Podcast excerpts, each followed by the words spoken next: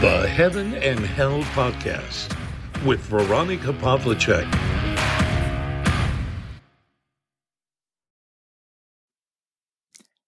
Heute nehme ich euch mit in die Berge Österreichs.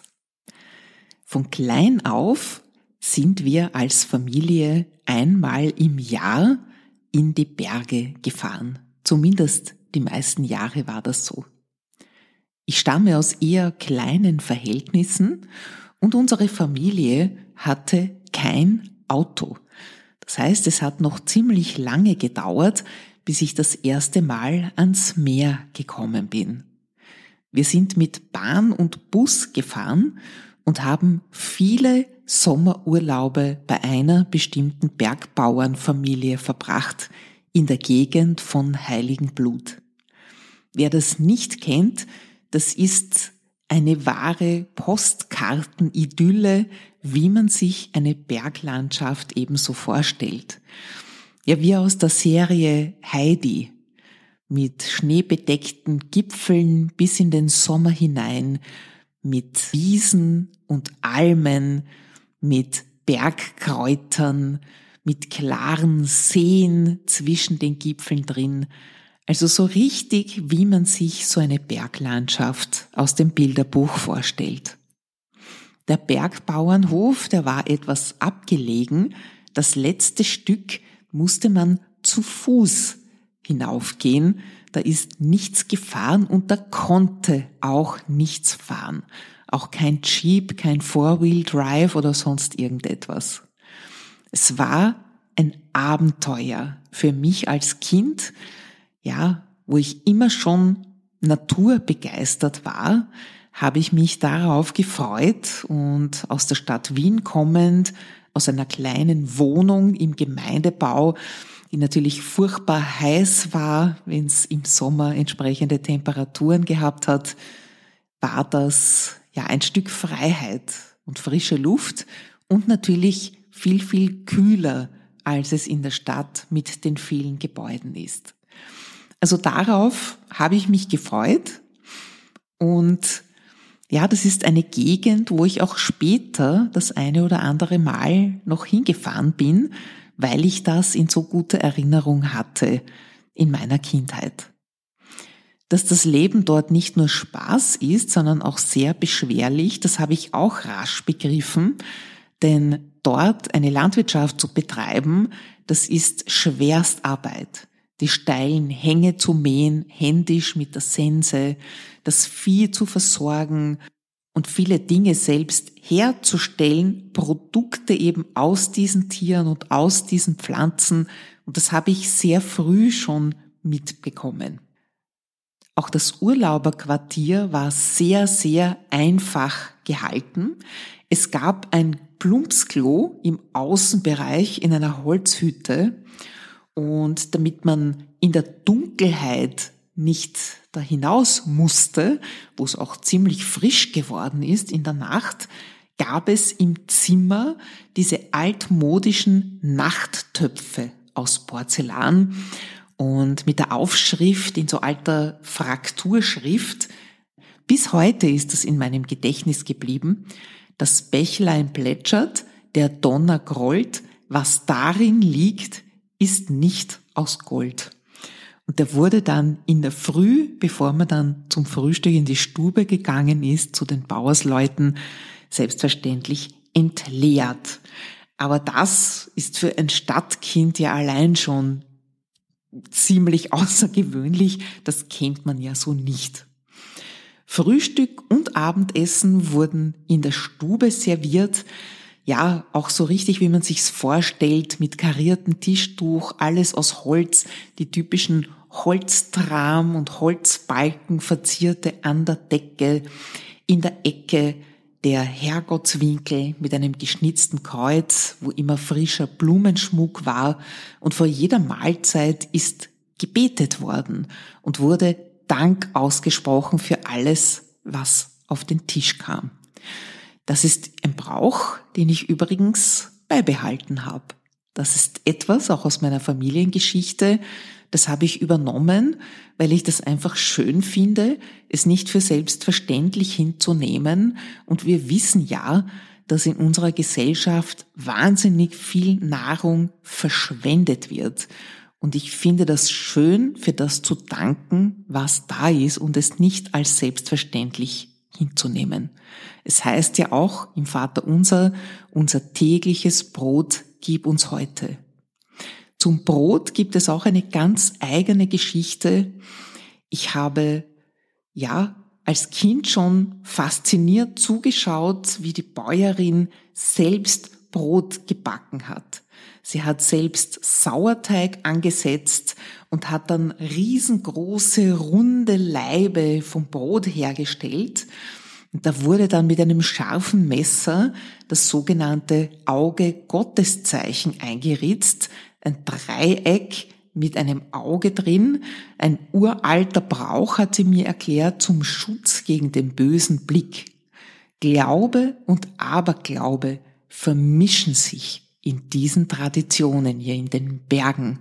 Man denke nur an die Perchtenläufe etc. Also da ist vieles noch aus ganz, ganz alter Zeit, was da noch mit praktiziert wird, das sich mit dem Christlichen dann vermischt hat.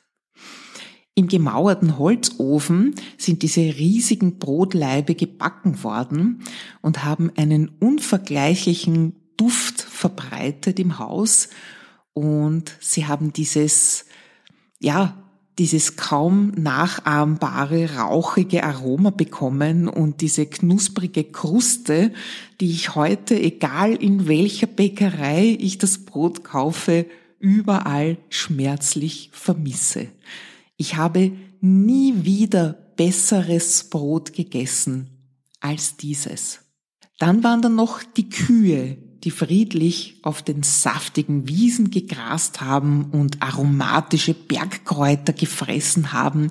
Und dadurch schmeckt auch die Milch anders. Sie wurden dann regelmäßig gemolken, auch da habe ich zugeschaut als Kind, das hat mich alles brennend interessiert.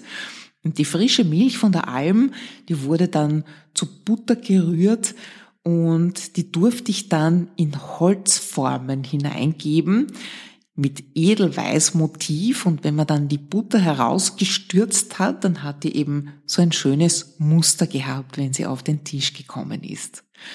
Als Zwischenstufe wurde uns Urlaubern auch frische Buttermilch serviert.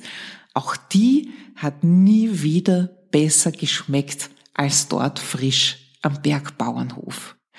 Es wurde auch Käse hergestellt, Joghurt und viele andere Produkte aus der Kuhmilch.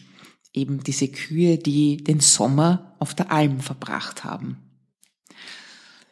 Ja, und mit solchen echten, ehrlichen Lebensmitteln gestärkt, ging es dann zum Wandern. Ja, wir waren nicht Bergsteigen, das wäre zu gefährlich gewesen, aber wir haben schöne Bergwanderwege durch dunkle Wälder ausgesucht, die voller Pilze waren, die wir manchmal auch gesammelt haben und dann am Ende des Tages mitgebracht haben zum Kochen.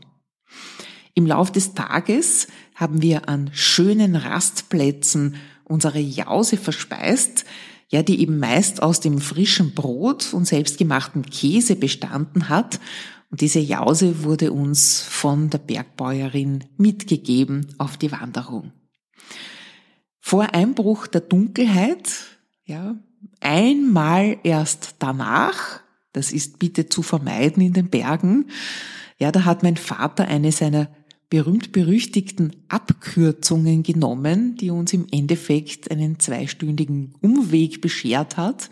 Und so haben wir es erst nach Einbruch der Dunkelheit wieder zum Bergbauernhof zurückgeschafft.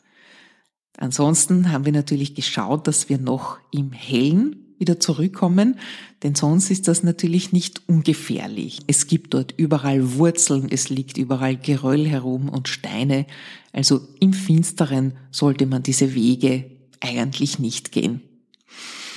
Ja, wir sind dann zurückgekommen und haben ganz stolz unsere Schwammerln mitgebracht, viele Eierschwammeln und Steinpilze haben wir da gefunden und die wurde dann zusammen mit frischen Eiern, denn natürlich hat es auch Hühner auf dem Bergbauernhof gegeben, haben wir daraus ein wunderbares frisches Pilzgröstel gemacht und wieder mit dem selbstgebackenen Brot und frischen Kräutern aus dem Bauerngarten vor dem Haus gegessen. Und das ist alles so ursprünglich und so, ja, so unverfälscht, dass man es sich nicht besser wünschen kann. Und deswegen habe ich sehr, sehr gute Erinnerungen an diesen Urlaub. Dann ist man erschöpft und müde und völlig erfüllt von den vielen Naturerlebnissen, die man tagsüber gesammelt hatte, ins Bett gefallen und hat wieder den frisch gereinigten Nachttopf unter seinem Bett vorgefunden. Ja, die Tage, die dauern hier vom Sonnenaufgang bis zum Sonnenuntergang. Also die natürliche Tageslänge gibt dort den Rhythmus vor und es ist ein einfaches Leben, ein nicht ganz einfaches im Sinne von, dass es auch sehr beschwerlich sein kann, aber es ist ursprünglich, es gibt dort nichts Unnötiges, es wird nichts verschwendet, es wird alles verarbeitet und dieses Leben habe ich als extremen Kontrast zum Leben in der Stadt wahrgenommen, obwohl das ja auch schon Jahrzehnte her ist.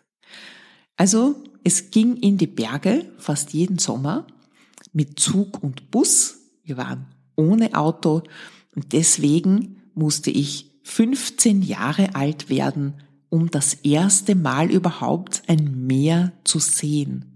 Und das war, weil ich nach England auf Sprachferien geflogen bin, an die Südküste Englands. Und unglaublich aber war, im Gegensatz zu vielen anderen, die schon als Kinder mit den Eltern mit dem Auto nach Italien, nach Kroatien gefahren sind, habe ich da das allererste Mal das Meer gesehen. Ich habe dann noch viele Male das Meer gesehen, aber diese Erinnerung an die Urlaube am Bergbauernhof und der Geschmack des selbstgebackenen Brotes, das hat sich in meine Erinnerung eingebrannt und das werde ich auch nicht vergessen. Und auch heute danke ich noch für das tägliche Brot, danke ich für das Essen, das auf den Tisch kommt, denn ich weiß, es ist nicht selbstverständlich.